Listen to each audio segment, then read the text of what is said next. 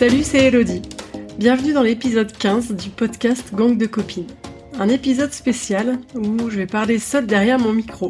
J'ai un peu le trac, mais ça va aller. Euh, dès le début de ce podcast, j'avais pensé à faire un épisode solo. Et en fait, j'ai mis cette idée de côté. Je trouvais ça euh, plus cool en fait de poser des questions et d'échanger avec d'autres nanas.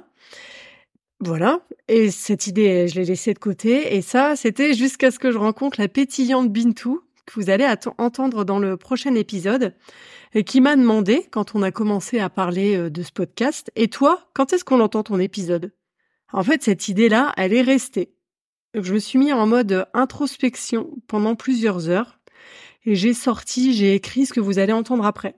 La fin de l'année, c'était le bon moment pour moi parce que je viens tout juste de changer de région et donc je me suis éloignée physiquement de mon entourage amical. Je vais vous donner ma définition de la sororité, vous dire ce que mes amis m'apportent là aujourd'hui et vous expliquer comment l'amitié a évolué dans la vie, la place tellement importante que mes copines elles ont dans ma vie et la raison pour laquelle j'ai lancé ce podcast. Parce que je suis vraiment convaincue que je suis pas seule, comme je le dis dans l'intro de chaque épisode, qu'on est nombreuses à s'appuyer sur la sororité. Et je voulais aussi dire à toutes celles qui ont manqué d'amour, qui ont été mal aimées, voilà ce qui m'a moi permis de combler ce manque, être entourée d'amis IES. Avant de commencer, je voulais déjà remercier de tout cœur toutes les femmes qui ont bien voulu répondre à mes questions et créer les premiers épisodes de Gang de copines. Merci parce que grâce à vos témoignages, à votre spontanéité, ce podcast existe et je compte bien le continuer pendant le plus longtemps, longtemps, longtemps, longtemps. Euh, je me suis reconnue dans pas mal de ces situations et c'est aussi pour ça que j'avais envie de parler aujourd'hui.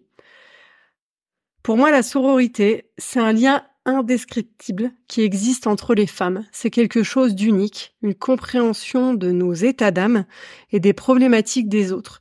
En fait, c'est aussi le fait de pouvoir s'exprimer librement, sans jugement et sans ragot. Ça peut être un lien qui se noue tout de suite, vite, grâce à un événement vécu ensemble, ou une relation qui s'étale dans le temps, plus doucement. Et pour moi, la sororité, c'est évidemment aussi éclater de rire très fort et danser comme si personne ne nous regardait.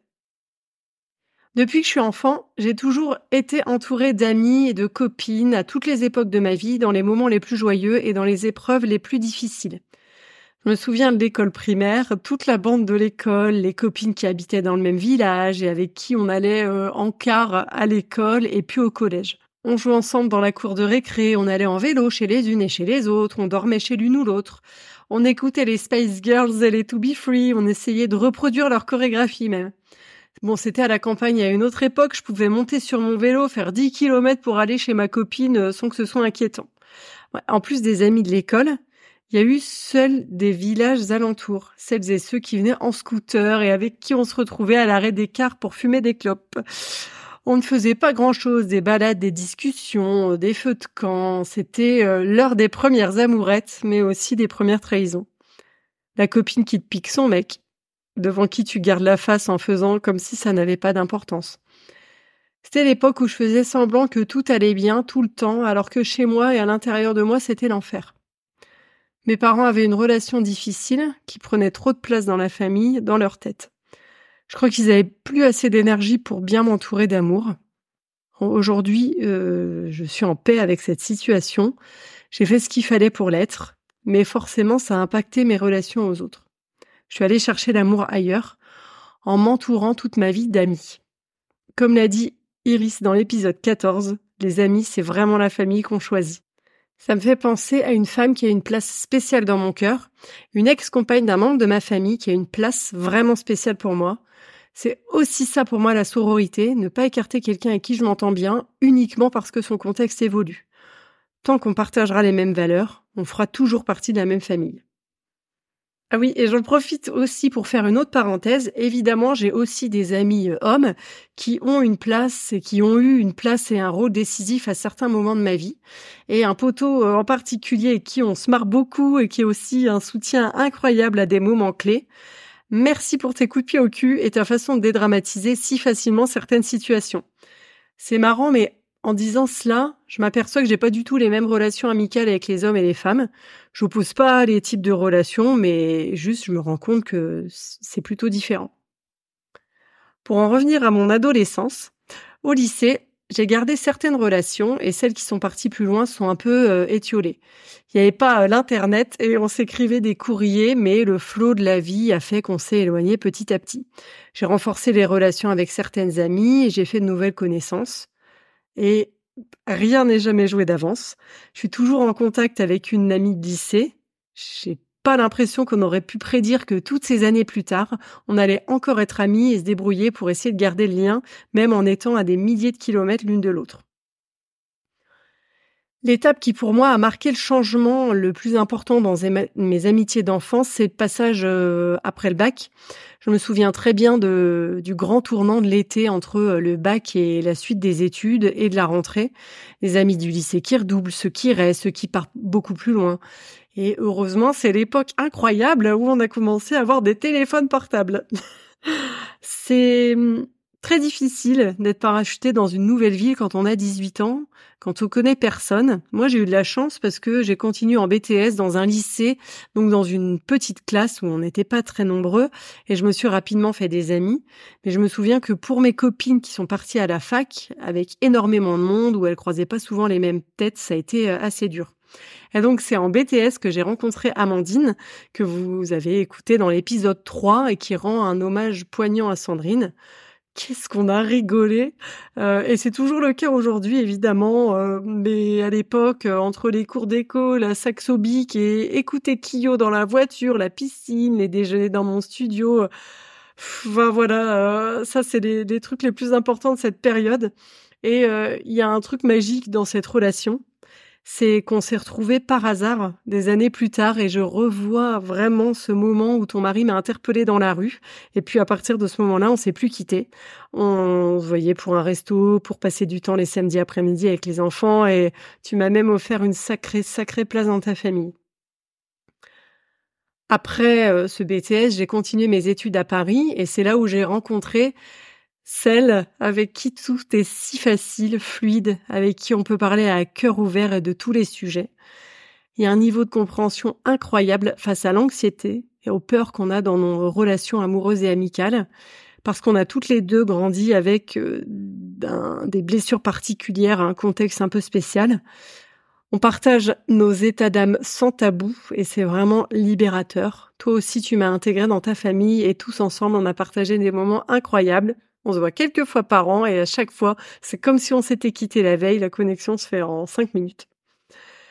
Voilà, et donc euh, après euh, ces études à Paris, je me suis installée à Lille pendant 16 ans. Donc je vais pas vous faire la chronologie là de toutes mes amitiés, ça serait interminable. Mais il y a trois circonstances amicales euh, qui m'ont marqué le boulot, le sport et la fin de certaines relations.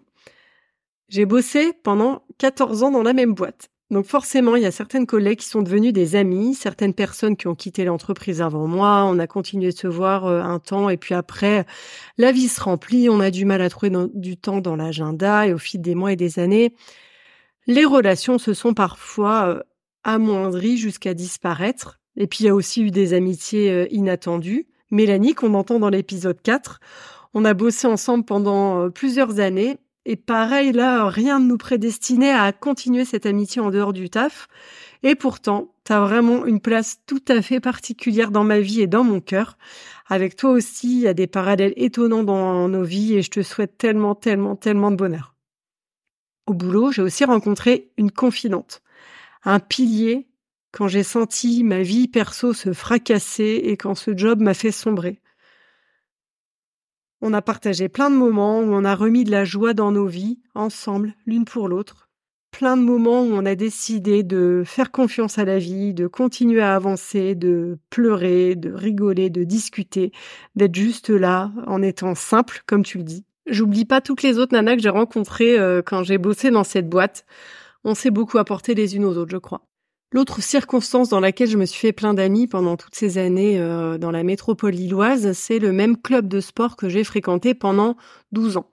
J'avais une petite routine dans ce club qui m'a permis de croiser régulièrement euh, les mêmes personnes. Et à la base, le gang de copines, ça vient de trois nanas. Et je sais qu'avec l'une d'elles, au début, on s'impressionnait mutuellement, genre euh, waouh, elle a l'air d'avoir une confiance en elle incroyable cette meuf, elle les exprime tout fort, on sent son aura, sa présence, c'est une sacrée sportive. Bon, je me sens un peu intimidée là à l'idée de lui parler. Et bah aujourd'hui, bon, c'est bon, il y a plus de barrière. Tu m'as accueilli tant de fois, tes mots sont souvent si justes, on peut tous dire.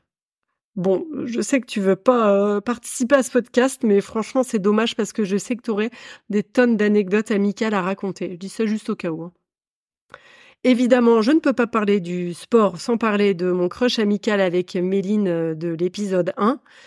C'est une amitié assez récente finalement qui est née il y a deux ans euh, et qui s'est construite sur un coup de tête. Tiens, et si on partait au bout du monde en vacances ensemble dans un mois? Allez hop. Et on a passé une semaine à se marrer, à se raconter nos vies et cette amitié a été partie quoi. Euh, on s'est livré, on s'écoute beaucoup, enfin on se livre, on s'écoute beaucoup. Il y a des grandes séances entre nous de vidage de sac qui font euh, énormément de bien et meuf t'es juste génial et j'aimerais que plus jamais tu laisses quiconque qui que ce soit t'en faire douter. Toujours dans ce club, j'ai rencontré une autre amie en mode crush amical il y a plusieurs années. On est vite parti euh, du sport pour se voir en dehors. On a passé des tas de moments entre filles, des déjeuners juste pour nous et des jolis moments avec ta grande famille. Et j'aimerais trop, trop qu'on prenne le temps de te mettre derrière ce micro. Euh, le sport, je peux pas conclure non plus sans parler de Perrine, que je connais un peu moins, mais qui a accepté volontiers de participer aussi à ce podcast. Et c'est la coach qu'on entend dans l'épisode 10, qui a un sacré chemin pro devant elle. Elle vit de sa passion et vraiment, euh, moi, ça m'épate. Pendant cette période de ma vie où j'habitais dans le Nord, j'ai aussi des amitiés qui sont nées, qui ont grandi et qui sont maintenant arrêtées, à mon initiative ou non de façon parfois radicale et sans explication, et à d'autres reprises de façon plus diffuse. Il y a eu des grands moments de la vie où j'ai eu besoin de mettre fin à des relations juste pour moi, parce que je chantais soit un déséquilibre, soit un lien malsain, que j'avais besoin de tourner des pages dans ma vie. Je sais, j'ai passé beaucoup, beaucoup de temps avec certaines de ces personnes, j'oublie rien. J'ai des souvenirs incroyables, j'ai vécu des moments euh, magiques, épiques, mais parfois, les histoires doivent avoir une fin. Je rentre volontairement pas dans les détails parce que je regrette rien, ni les moments passés ensemble, ni le fait que ces relations se soient arrêtées ou distendues. Je suis profondément convaincue qu'on doit jamais se sentir obligé de rester ami avec quelqu'un, peu importe la durée ou la circonstance de l'amitié. On évolue toutes et tous et c'est ok de se dire qu'on prend des chemins différents je sais que je le dis un peu avec des trémolos dans la voix parce que ben j'ai passé des moments incroyables avec certaines de ces personnes et que je les reverrai probablement jamais. Il y a une pointe de nostalgie qui est plutôt euh, saine. Je regarde en arrière. Je sais que j'ai vécu de beaux moments, mais c'est fini. J'ai utilisé beaucoup de mots famille et je peux évidemment pas terminer cet épisode sans, faire un gros big up à ma sœur Virginie qui a accepté de témoigner dans l'épisode 4 du podcast. Évidemment, l'essence même de la sororité, c'est elle. On est unis par un lien de sang, par un vécu commun vis-à-vis de nos parents, de notre famille. Mais euh, évidemment, c'est bah, ça le plus important pour moi. Notre relation à toutes les deux, elle dépasse tout ça. Quoi qu'il arrive, on sera toujours là l'une pour l'autre. On se l'est promis et j'ai une confiance totale en cette promesse. Avant de conclure, j'ai aussi envie de dire un petit mot sur les copines entrepreneurs, eux. Parce que quand on bosse solo, puis chez soi, on peut vite euh, se sentir seul. Et heureusement, il y a des super initiatives comme Femmes des Territoires ou Little Big Women dans le Nord qui permettent de recréer du lien avec d'autres femmes qui rencontrent les mêmes problématiques euh, pro, euh, financières, organisationnelles, euh, voilà. Je sais que vous écoutez parfois, alors je vous fais un gros béco aux entrepreneurs et aux mentors, ainsi qu'à toutes les entrepreneurs qu'on a entendus dans ce podcast et qui m'ont apporté leur écoute ou leurs conseils pendant le début de ma vie de bébé entrepreneur. J'avais en tête cette idée de contenu sur l'amitié féminine depuis plus d'un an avant de le sortir, Grâce à ce podcast, je me nourris des expériences et des témoignages de femmes uniques et unies grâce à la sororité. Épisode après épisode, je mesure l'impact de la sororité dans les moments heureux et malheureux de la vie. Dans la mienne et dans la leur, et je suis sûre que toi aussi qui écoutes, tu as vécu des moments extraordinaires avec d'autres femmes, ressenti des liens entre vos vies, un niveau de compréhension magique, expérimenté la solidarité dont parle Céline dans l'épisode 13. Je continue à trouver ça beau, fort, extrêmement puissant. On a ce truc, nous les meufs, cette connexion entre nous, de sœur à sœur, de cœur à cœur. On doit l'entretenir, le chérir, le nourrir, le cultiver. Parce que c'est beau et parce que je suis convaincue qu'on a besoin de ça. On a besoin les unes les autres. Des humaines qui se soutiennent sans regarder les origines, les croyances et différences. Simplement s'accueillir pour un moment dans la vie, l'une de l'autre, se faire grandir et avancer. Merci. Merci à toutes les femmes dans ma vie. Je vous souhaite à toutes et à tous de passer tous les prochains jours en étant entourés de vos amis, qu'elles soient présentes ou à distance, à vos côtés ou disparues. Je vous souhaite de profiter les unes des autres, de chérir autant les souvenirs que les moments à venir. À bientôt!